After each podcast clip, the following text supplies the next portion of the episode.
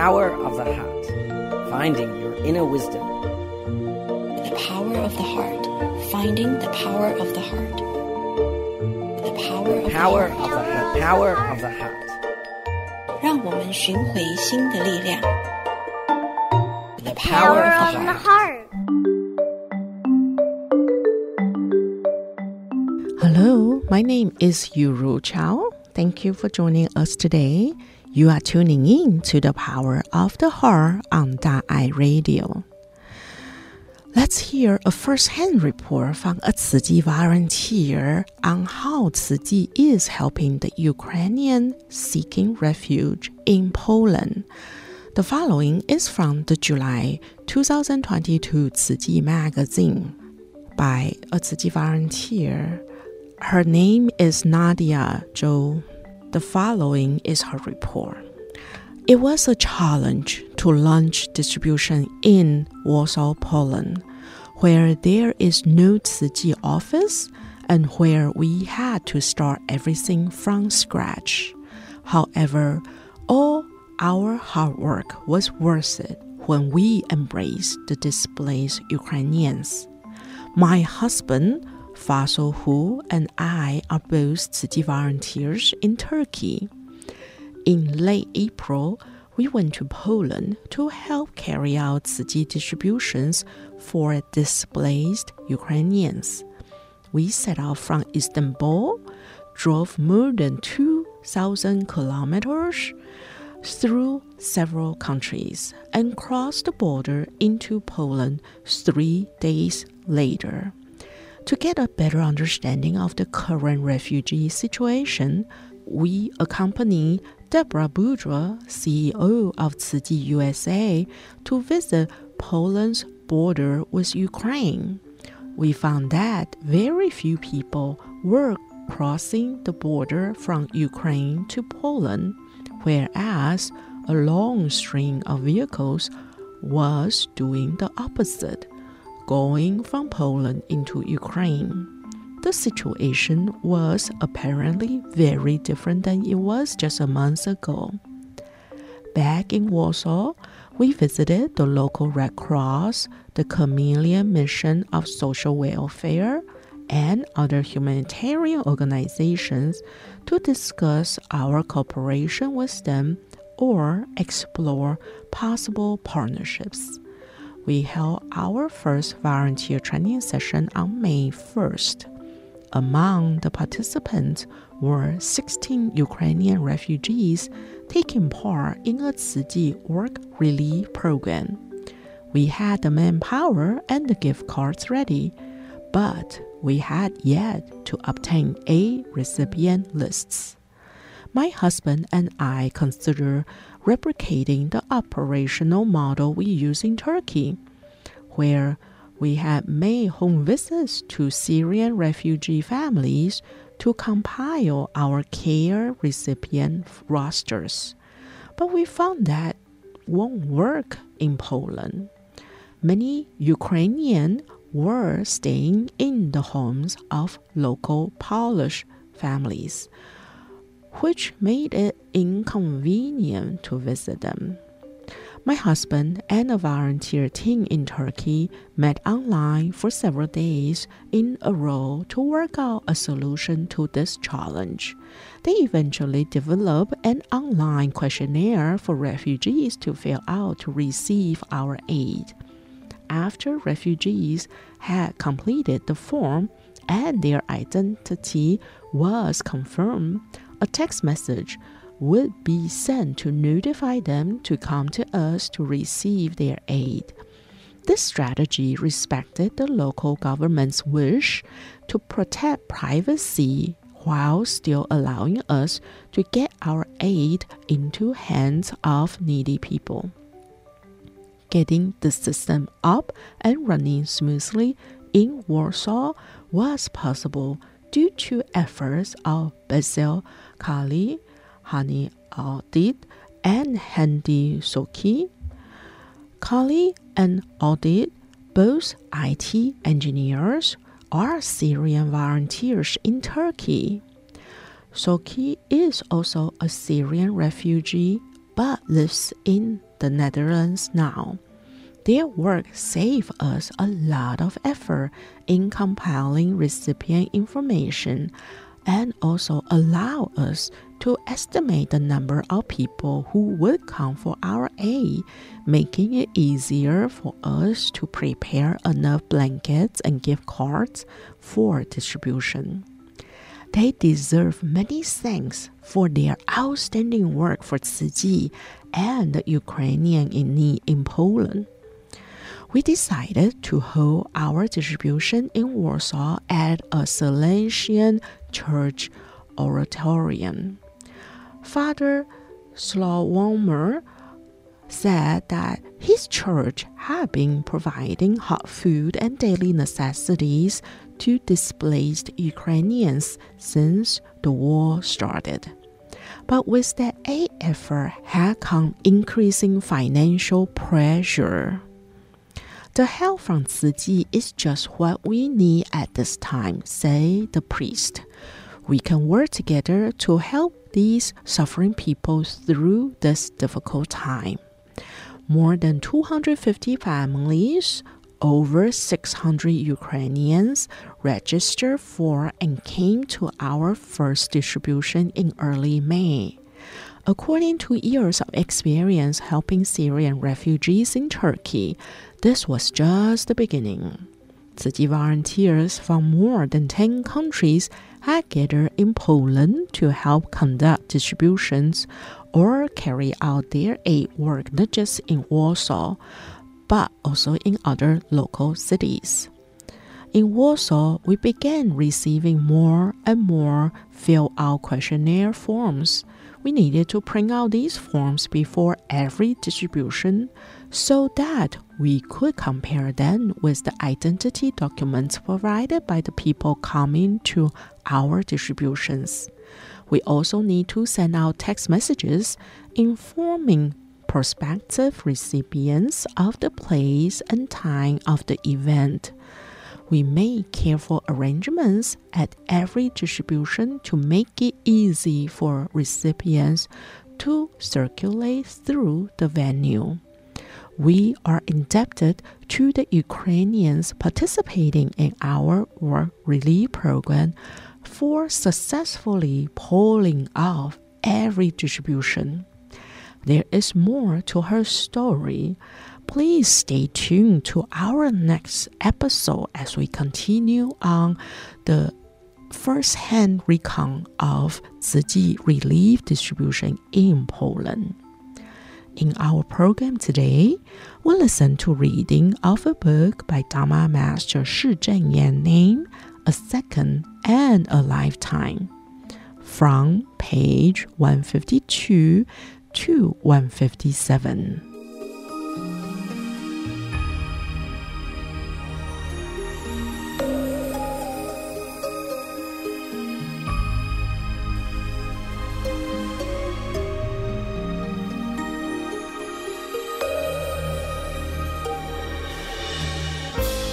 There is no one in the world that I don't love. No hay nadie que no puedo amar. There is no one in the world that I don't trust. No hay nadie que no puedo confiar. There is no one in the world that I can't forgive. No hay nadie que no puedo perdonar. May this great love fill the world through all time. Espero que este gran amor llene el mundo para siempre.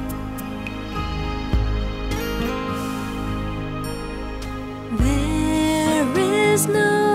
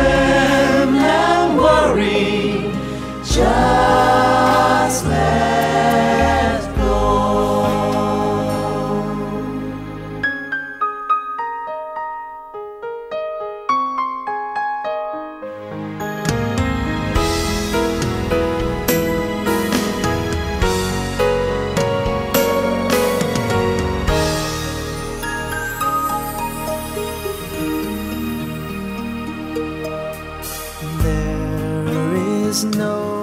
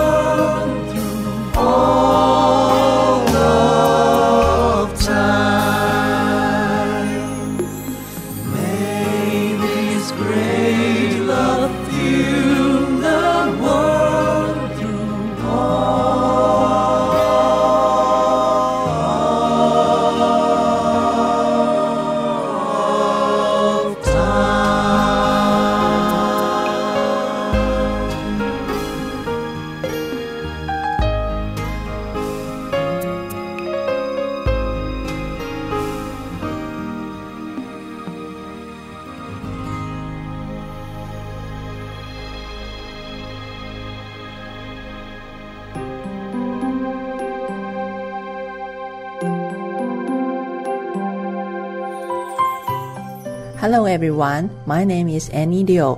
I am from Hualien. My favorite Jingsi aphorism is We must be thankful to our parents and Mother Earth for letting us be safe and happy every day. I like it because I believe in it. May wisdom and inspiration be with you always.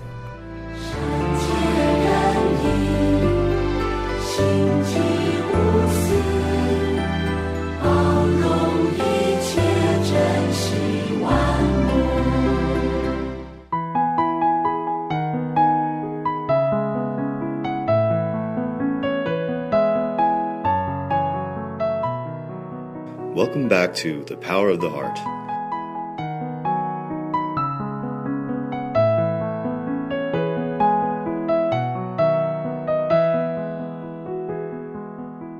A Second and a Lifetime by Shi Zhenyan, page 152. Do not ask, why me? When the Buddha was in this world, he also encountered many obstacles due to human affairs or physical illnesses. Despite this, he understood that as are the causes and conditions, so are the effects and retributions.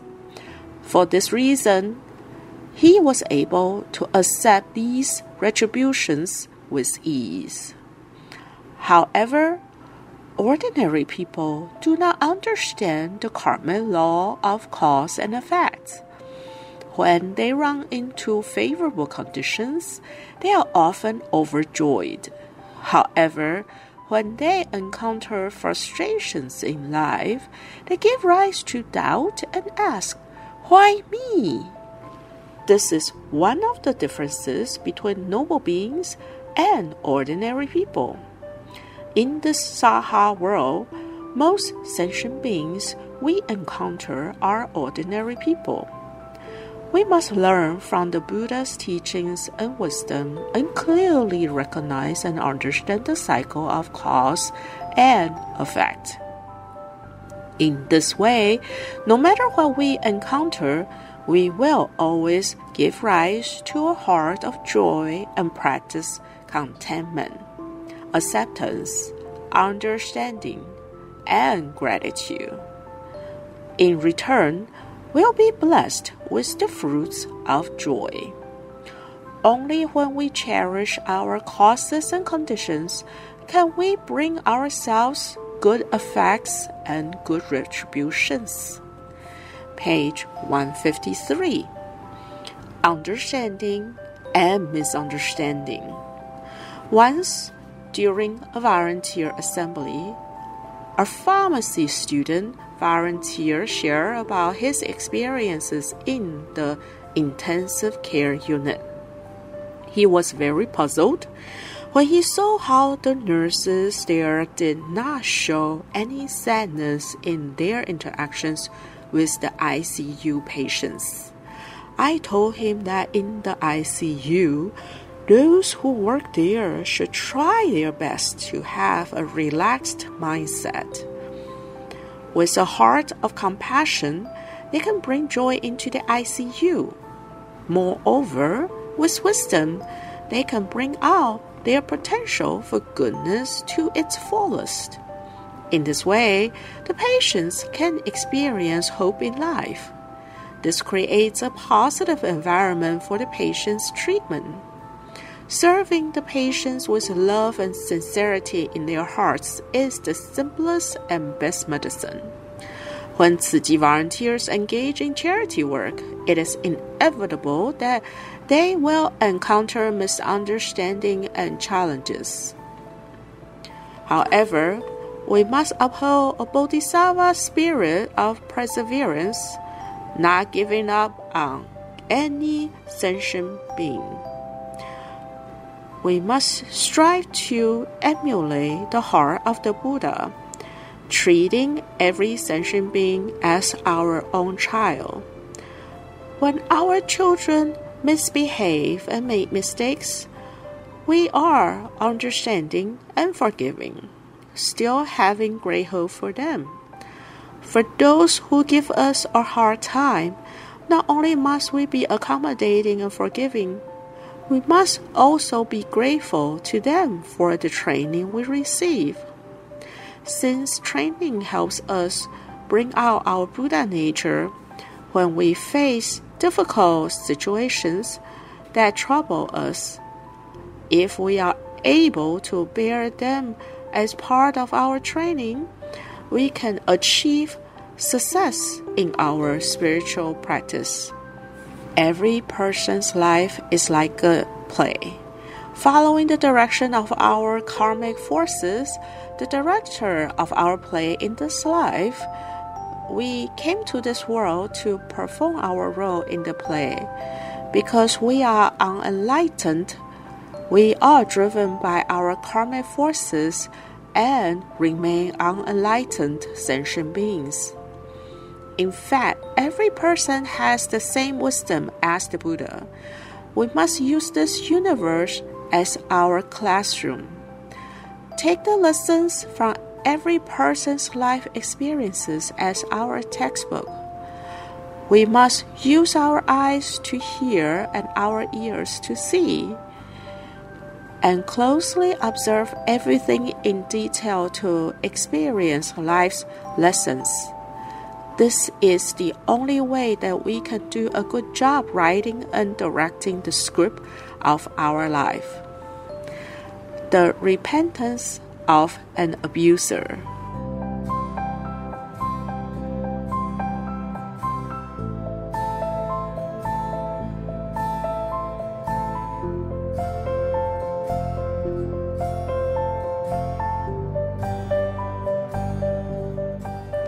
Page 155 The Repentance of an Abuser.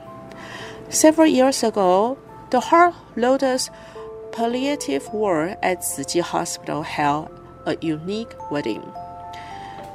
Qiu Wenji had been married for 33 years. During the 26th year of these 33 years, he had abused his wife.